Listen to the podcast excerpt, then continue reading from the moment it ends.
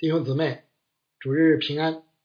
今天要分享的经文是《路加福音》第十章的二十五到三十七节。本段经文始于律法师的问题，终于主耶稣的吩咐。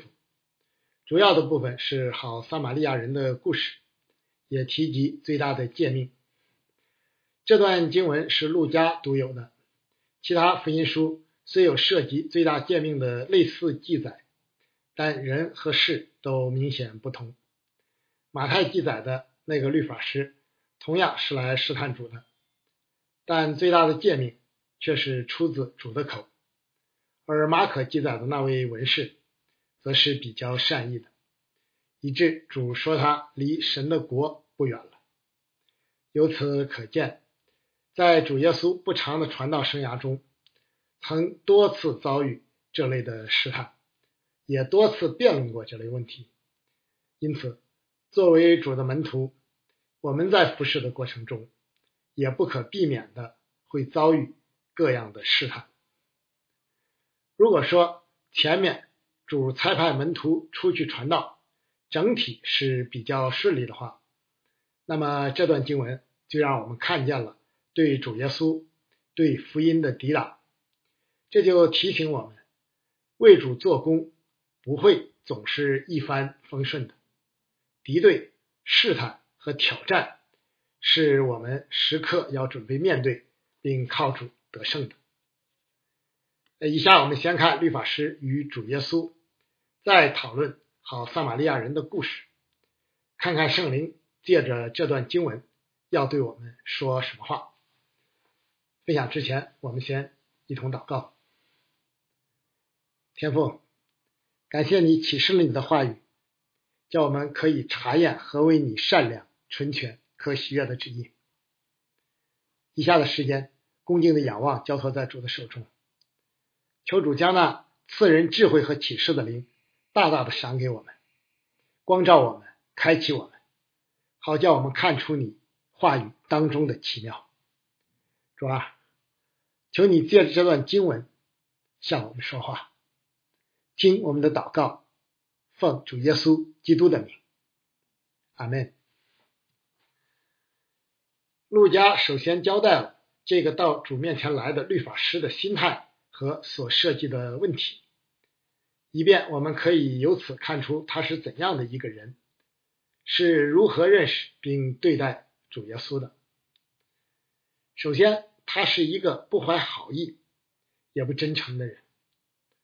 因为他是故意来找茬的，他显然属于敌对主的阵营，与假冒为善的文士与法利赛人同伙，想借此拿主的把柄或看主的笑话，从而阻挠主传道的工作。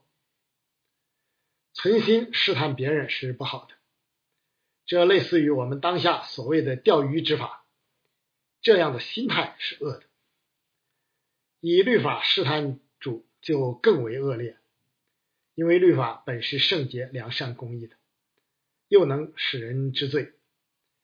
因此，神的儿女切不可主动试探别人，尤其是弟兄姊妹，因为神从不试探人，只有撒旦才是那试探人的。我们行事为人，当效法主，合乎圣徒的体统。其次，他是一个企图以行为称义的人。这从他所设定的问题“我该做什么才可以承受永生”就可以清楚的看出来。这也是当时比较普遍的看法。若是人凭自己做什么就能承受永生，主为什么还要降世为人，另外成就一个救恩呢？没有哪个罪人能凭。一己之力守全律法，故此也就无人能凭行为自救。可惜这位律法师既不明白这道理，又不肯像尼格迪姆一样去寻求，反而自以为聪明的以此试探主。第三，他是一个精通律法条文，但却不明白律法真意的人。面对主的反问。他对答如流，且完全正确。若是考试必得满分，很符合律法师的身份。但仅从其不肯罢休而继续辩论这一点就可以看出，他在生活中怕是没有活出这诫命的真意，没有做到自己该做的，以致主最后吩咐他：“你去照样行吧。”这人正是主所谓聪明通达人的典型，表面看上去既敬虔又智慧，但实质上却愚昧无知，还不如小孩子。不知这次的经历是否触动到他？主的话他听进去没有？若是错失了这悔改的良机，哎，其实几个人能有这么难得的机会啊？那实在是太遗憾了。律法师有关最大诫命的总结是正确的，所依据的是《生命记》六章四五节：“以色列呀，你要听，耶和华我们神是独一的主。”你要尽心、尽性、尽力爱耶和华你的神，和利未记十九章十八节，不可报仇，也不可埋怨你本国的子民，却要爱人如己。我是耶和华。这正应了主教训门徒的话：文士和法利赛人坐在摩西的位上，凡他们所吩咐你们的，你们都要谨守遵行，但不要效法他们的行为。因为他们能说不能行，恶人有时也讲了真理，正如异人有时也说错谬的话一样。我们应尽可能做到，既不因人废言，也不因言废人，尽心尽性尽力尽意，就是说，你当投入全部的情感、理智、才能，也就是看得见和看不见的一切。即你全人所有的去爱神，不当有丝毫的迟疑与保留。只要你还有不肯或不愿拿出来的，就意味着神还没有成为你生命的主，那就是你的偶像。亚伯拉罕为什么一定要献以撒？就是要试验他是否肯拿出自己最真爱的。你如今最看重的是什么？是财富、工作、权力、学问、服饰、自己，还是妻子儿女？你爱主超过这些吗？如果主呼召，你愿意交出去吗？我们中国人推崇的是大公无私、舍己为人，听起来似乎比爱人如己的境界还高，但其实不过是出于自意和骄傲。对人性的败坏与无能缺乏清醒的认识，那是唯有完美的神才能做到的。有罪又有限的人根本不可能企及。创造并监察我们的神，自然知道人到底是什么样，给出的标准也就是最合适的。爱人如己，正是我们在人与人交往中要竭力追求的。首先就应当。从教会的弟兄姊妹间开始。第四，他是一个不谦卑、不肯降服的人。当他的试探被主轻易破解之后，他本当就此罢休，真心寻求主的指导，但他却不肯罢休，企图继续试探主，只为显明自己有理。罪人的本性就是如此。骄傲自义，即使与主面对面，依旧不肯谦卑降服。因此，人能悔改、承认自己有罪，需要被拯救，断不是出于自己。就如使徒保罗所说：“若不是被圣灵感动的，也没有能说耶稣是主的。”最后，他是一个缺乏真爱的人。因为他想先限定爱的对象，于是问：“谁是我的邻舍呢？”也就是说，他的爱是有条件的，他只肯爱那些他认为值得爱的人。在他看来，主耶稣及其门徒既与自己观点相左，基本就属于不可爱的这一类。主耶稣接下来之所以讲好撒玛利亚人的故事，正是直指他问题的核心。他对律法的理解和遵行都是不完全的，与神的旨意相距甚远。我们差不多也是这样，自觉不自觉的就已经为爱设定了种种条件，听起来似乎合情合理，有根有据，其实不过是为掩饰爱心的缺乏而已。但主自己却教导说，他叫日头照好人，也照歹人；降雨给义人，也给不义的人。你们若单爱那爱你们的人，有什么赏赐呢？就是税吏不也是这样行吗？你们若单请你弟兄的安，别人有什么长处呢？就是外邦人不也是这样行吗？所以你们要完全，像你们的天赋完全一样。爱的具体内容是应当因人而异的，啊，比如夫妻之爱就不同于朋友之爱啊。但爱人的心却不应当有先决条件，爱人的范围也不该有限制，这才是圣徒当追求的见证。主耶稣是谁？神的儿子岂能被试探所胜？当年在旷野禁食四十天。就是撒旦来试探，主耶稣也没有留下一点破绽，迫使撒旦灰溜溜的退去。如今面对这个律法师以及其他类似的试探，主耶稣依旧得胜有余。主耶稣不愧是智慧聪满的人，一眼就看穿了他的心思。律法师有备而来，不怀好意。早就想好了下一步要争辩什么，企图引诱主耶稣落入其设下的陷阱。但主并没有按着他的思路，而是反问道：“律法上写的是什么？你念的是怎样呢？”这样，主耶稣就迫使律法师自己的口定自己的罪。你这样试探别人，符合爱人如己的诫命吗？律法师。一时语塞，但却不肯认输，继续逞强，提出了第二个问题。主还是没有直接回答，而是讲了好撒玛利亚人的故事。直接辩论谁是我的邻舍这类比较抽象的问题，不仅难有明确的结论，只会导致更多无益的口舌之争，而且对指导生活中如何遵行诫命毫无用处。于是主耶稣讲了一个故事，让律法师和在场的门徒和众人思想。这样，主耶稣不仅化解了试探，而且反客为主，把试探变成了教训众人的机会。这才是真正的爱人如己。我们都不可避免的要面对试探，啊但千万不要自找试探哈，那是非常危险的。主导文要我们祷告，不遇见试探。如何面对？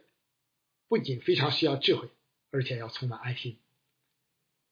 箴言有相邻的两节，非常有意思啊，就是箴言的二十六章四五节。不要照愚昧人的愚王话回答他，恐怕你与他一样；要照愚昧人的愚王话回答他，免得他自以为有智慧。使徒彼得也有一段相关的教导：只要心里尊主基督为圣。有人问你们心中盼望的缘由，就要常做准备，以温柔敬畏的心回答个人，存着无愧的良心，叫你们在何事上被毁谤，就在何事上可以叫那诬赖你们在基督里有好品行的人自觉羞愧。主耶稣用好撒玛利亚人的故事回答律法师的问题，重点是什么呢？这个故事对我们。又有哪些启迪呢？让我们一起来寻找答案。好，撒玛利亚人的故事很可能真有其事，甚至在当时流传很广，而不仅是比喻，因为这是当时生活真实的写照。耶路撒冷位于西安山上，而耶利哥则位于海平面以下，这条下坡之路充满危险。常有盗贼出没，有点像《水浒传》里描写的那些情形。但这也是一条主要的干道，因此来往的各色旅客很多，包括撒玛利亚人和外邦人。故事里一共出现了四个人，第一个是受害人，没有交代是哪一族的人，很可能是犹太人。他遇到了劫匪，不仅财物尽失，而且身负重伤，生命垂危。这个人急需直接的。基本生存意义上的帮助，这类需要是显而易见的，与他属于哪一族、哪一国毫无关系，也不需要查问他的宗教信仰、家庭或是财务状况。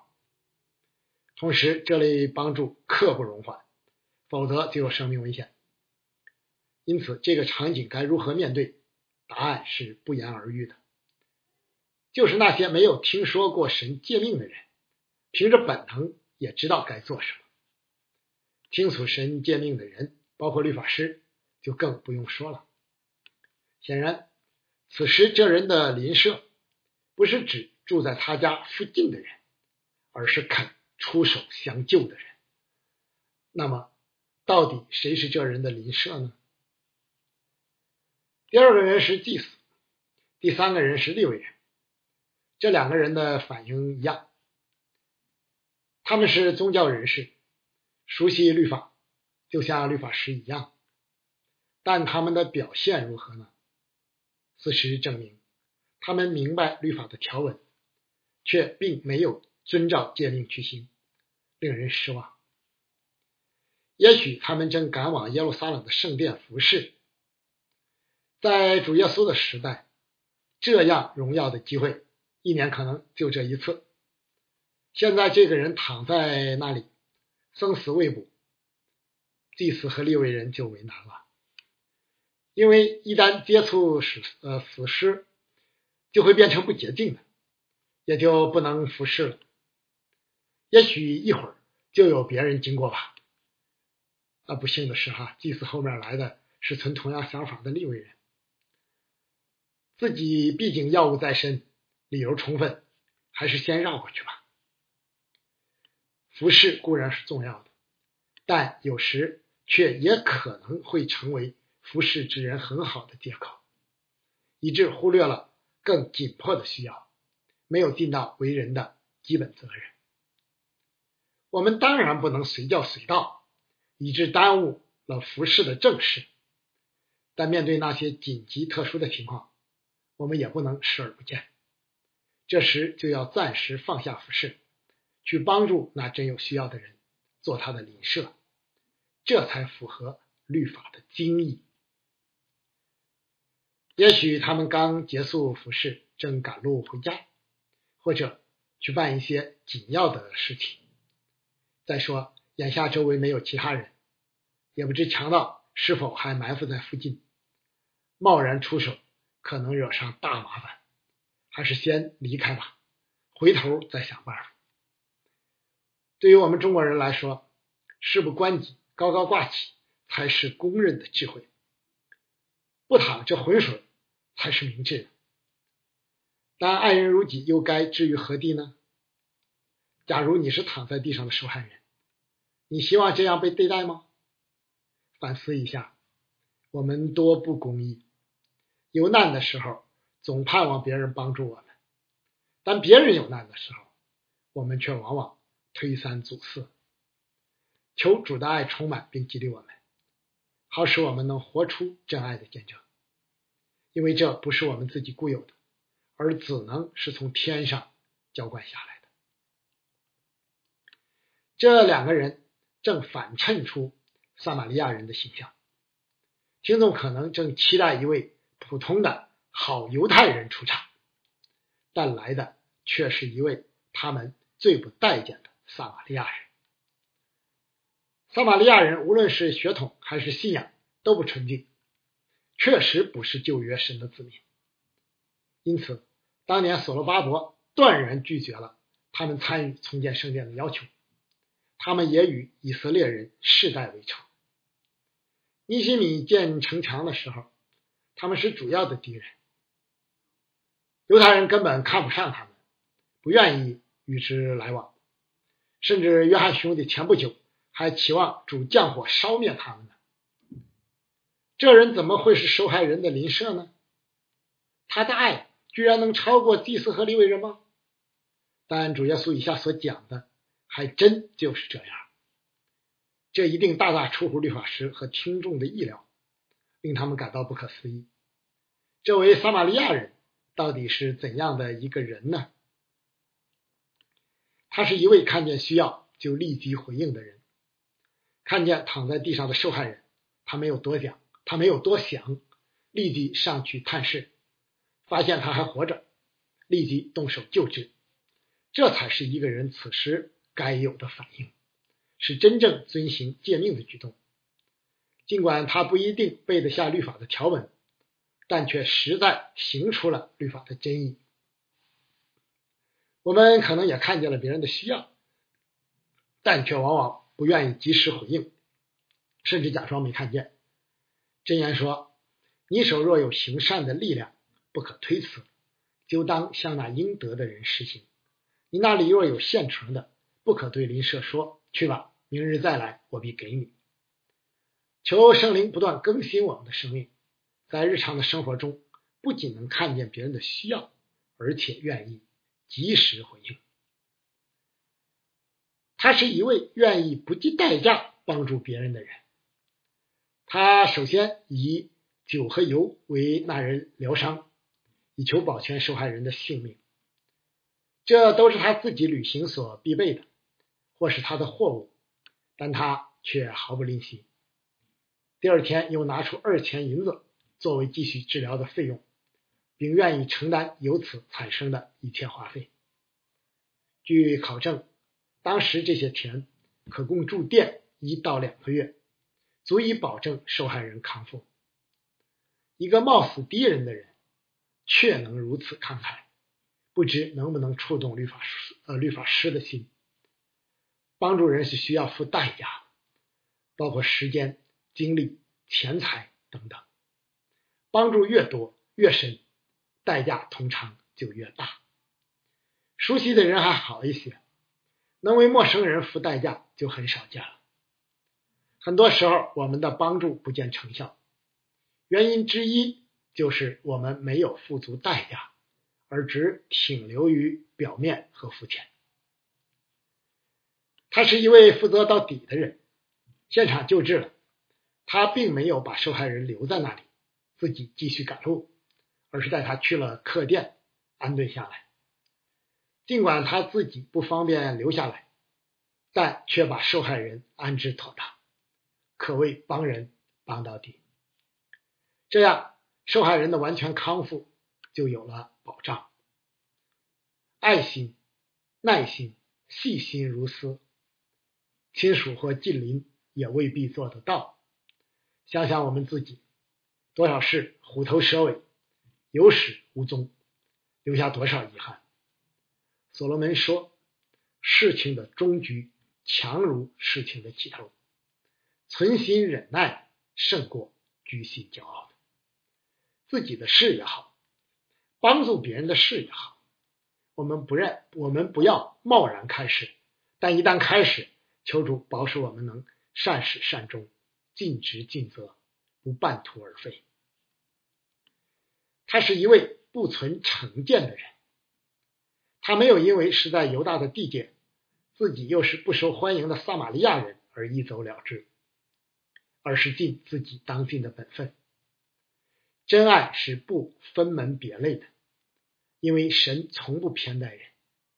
神的儿女理当效法神，不存偏见。正如使徒彼得所教导：有了信心，又要加上德行；有了德行，又要加上知识；有了知识，又要加上节制；有了节制，又要加上忍耐。有了忍耐，又要加上前进；有了前进，又要加上爱弟兄的心；有了爱弟兄的心，又要加上爱众人的心。你们若充充足足的有这几样，就必使你们在认识我们的主耶稣上，不至于闲懒不结果子了。主耶稣通过这个故事，不仅显明了律法师的假冒为善，能说不能行，促其悔改。而且借机教训门徒和众人。律法的真意，或是真正遵行神诫命的人，不当问谁是我的邻舍，而应该问有谁不是我的邻舍呢？谁是我们爱的对象呢？岂不是这世界上每一个有神形象的人吗？至于那些正需要帮助的人，就更不用说了。还有，爱不是仅仅说出来的。更不可能是辩论出来的，而只能是行出来的。没有行动，就没有真爱。正如使徒约翰所教导的，小子们呐，我们相爱，不要只在言语和舌头上，总要在行为和诚实上。又说，人若说我爱神，却恨却恨他的弟兄，就是说谎话的；不爱他所看见的弟兄，就不能爱没有看见的神。爱神的也当爱弟兄，这是我们从神所受的命令。但愿那位律法师把主的话听进去了，也真心悔改，因为唯有站在他面前的这一位人子，才能将律法的真意启示出来，也只有他才完全遵行了神的诫命，活出了律法的要求。神爱世人。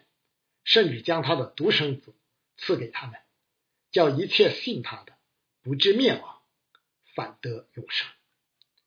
愿我们一心效法主，跟随他的教宗行，尽心尽性尽力尽意爱主你的神，又要爱邻舍如同自己。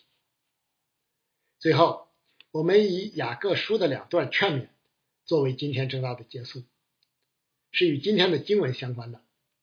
一段是有关试探的，忍受试探的人是有福的，因为他经过试验以后，必得生命的冠冕，就是主应许给那些爱他之人的。人被试探，不可说我是被神试探，因为神不能被恶试探，他也不试探人。但个人被试探，乃是被自己的私欲牵引诱惑的。私欲既怀了胎，就生出罪来。罪既长成，就生出死来。我亲爱的弟兄们，不要看错了，各样美善的恩赐和各样全备的赏赐，都是从上头来的，从众光之父那里降下来的，在他并没有改变，也没有转动的影。另一段是有关行为显明信心的，因为那不怜悯人的，也要受无怜悯的审判，怜悯。原是向审判夸胜，我的弟兄们，若有人说自己有信心，却没有行为，有什么益处呢？这信心能救他吗？若是弟兄或是姊妹赤身露体，又缺了日用的饮食，你们中间有人对他们说：“平平安的去吧，愿你们穿的暖，吃得饱，却不给他们身体所需用的，这有什么益处呢？”这样信心若没有行为，就是死的，阿门。在主里纪念所有为主的名征战的教会牧者和弟兄姊妹们，求主保守祝福他自己的守望教会，阿门。